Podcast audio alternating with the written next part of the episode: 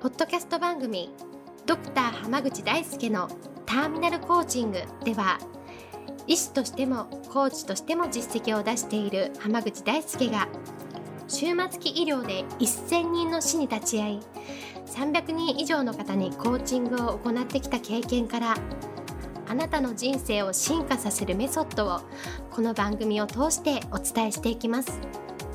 それでは今回の番組をお楽しみください。こんばんは、浜口大輔です。ポッドキャスト番組、ドクター浜口大輔のターミナルコーチングを始めていきます。それではナビゲーターの園さん、今日の質問をお願いします。はい、今日は目に見えるライバルがいるときは頑張れるんですが、なんとなく抜いたかなと思った瞬間に怠けてしまう自分がいます。という質問に言っています。よろしくお願いします。よろしくお願いします。それね、すごくわかるんですよね。あの僕もどっちかっていうと、何かスキルを学んだりするとか、何かを学びに行くときって、はい。本当に誰よりも上手くなりたいっていう気持ちがすごく強いんですよ。はい、だから、例えば、コーチングを学んでる時だったら、もう、うんその一緒に学んでる人の中でこう、突き抜けてたいとか、うん、うん。そこで一番になりたいみたいなのやっぱ結構強かったりええするんですね。はい、で、それはそれで学ぶ時の原動力にはなるんですよ。はい。だから僕それはいいと、いいことだと思うんですね。うん、うん。ただ、それだけで突っ切ってしまうと、ちょっと良くないこともあって、うん、例えばね、その、まあ、それこそ、新卒の人が、はい、まあ、企業の中に勤めた時なんかだと、同期が、まあ、な、はい。何十人とかっていたりするじゃないですか。その中で、こう、同期の中で抜きんでたいみたいな人ってやっぱ多いんですけどえ、えでも、じゃあそこの同期とか比べるべき集団のええ。全体的なレベルが低かったらどうすんのって話なんですよ。まあそうですよね。抜いても大したことないような。そうそう。だから、同期ではトップだけど、でもそもそも、その、新卒の中ではお話、全員がお話にならないレベルだよっていう時に、うんうん1位になったからって手抜いたら大変なことになるじゃないですか。そうですね。そう。だ結構ね、そういう落とし穴があって、うん、最初こうガーって伸びていくときにその人より上手くなりたいとか、え同期より上手くなりたいとか、その、はい。せ成果を出したいっていうのはすごく大事なんですよ。ええそれだけでいくと結構危ないんで、だから、うん、最初の原動力はそれで滑り出してもらったらいいんですけど、でも、はトップになったところで、じゃあ、じその会社の、別の会社とか別の視点にはもっとすごい人がいるかもしれないいし、そうですね。もっ。と同業他社とかにはもっとすごい人がいるかもしれないし、そうですね。例えばその、その部署で言うと、全然異業種でもすごい人はいっぱいいるかもしれないっはい。て考えたら、えやっぱりその誰よりも上手くなりたいっていうのって結構ね、えうん、視点をそろそろ変えていく時期っていうのが出てくるんです。なるほど。で、はい。私の場合も、そのコーチングをやってた時なんか、コーチング、その誰よりも上手くなりたいと思ったんですけど、はいターミナルコーチングっていう自分のうんオリジナルのものを作り上げた時にちょっと変わったんですよ。うん。うんなんでかというと、はいターミナルコーチングが一番前の僕じゃないですか。当たり前ですもんね。それこそ作ったから。そうですよね。はい。そうだったらターミナルコーチングっていう世界の中では今トップなわけなんですよ。そうですね。これからもしかしたら受講生で僕より上手くできる人が出てくるかもしれないけど、は いまあ今の時点では1位なわけでしょ。うんってことは比べる対象がもういなくなったんですよ。そうですね。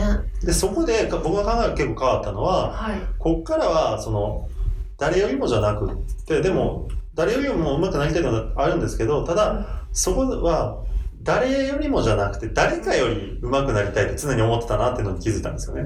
ああ、それはなんかこう、なんていうんですかね、こう近くとか、その視野になんとなくこうみんなを入れてたみたいな感じですかね。だから、はあの人たちよりも上手くなりたいっていうのが本音だったんい、です。そういう感じですね。でもはい、今それを比べる人がいなくなった時に、じゃあどうしていくかって考えたら、うん。誰かと比べるんじゃなくって、ええ自分がその私のクライアントに対してとか自分の受講生たちに対して。どれだけいい成果を出してもらえるかどうかっていうところでものを考えるようになったんですね。なるほど。それは自分の実績とか、まあ、自分が本当に成果を出せるかっていうところ。だからクライアントにどんだけ成果を出してもらえるかとか受講生にどんだけ成果を出してもらえるか、それをどんだけ手伝えるかっていうのが今の自分の関心事なんですよ。うんうんうん。でも不思議なもんで、はいそういうふうに考えが変わった瞬間にうんうん。あの自分でも実感できるぐらいはい。スキルが上がってるんですよ。へえ。必死でですね。あの、はい。周りより上手くなろうと思ってた時より今の方が成長速度が速いんですよね。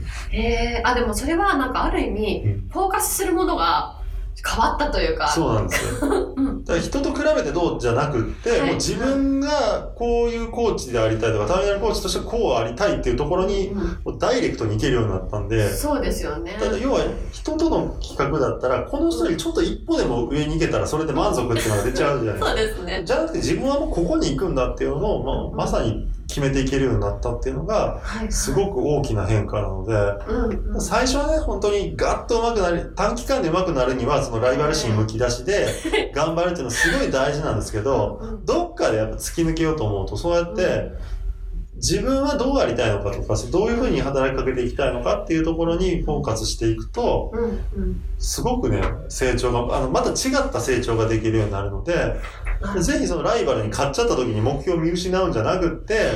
そこからまた新しいこうスタートをどう切っていくかっていうところをすごく大事にしてほしいなと思いますし、はい実。際僕その上手くなることに対して、うんすごく貪欲になまたさらに貪欲になったので、だから自分が作り上げたターミナルコーチングっていう体系も、はいいやこれこう変えた方がもっとみんなうまくいくなって思ったら、どんどん中身ですら変えていってるんですよ。へえ、はい。こう教えたけど、やっぱこう教え直した方がいいなと思ったら、もう変えて、ちょっと変えたからよろしくねっていうのを 言ったりもしてるぐらいなので、はい。そこ、多分以前だったらできなかったと思うんですよ。へえ。言うでも自分が一番うまいし、みたいなまあそうですよね。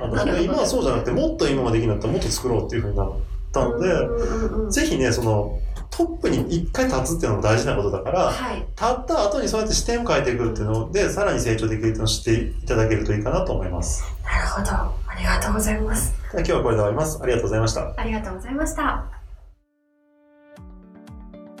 本日の番組はいかがでしたか？番組ではドクター濱口大輔に聞いてみたいことを募集していますご質問は d a i s u k e h a m a g u c h i c o m 大輔濱口 .com の問い合わせから受け付けています。またこのオフィシャルウェブサイトでは無料メルマガやブログを配信中です。次回も楽しみにお待ちください。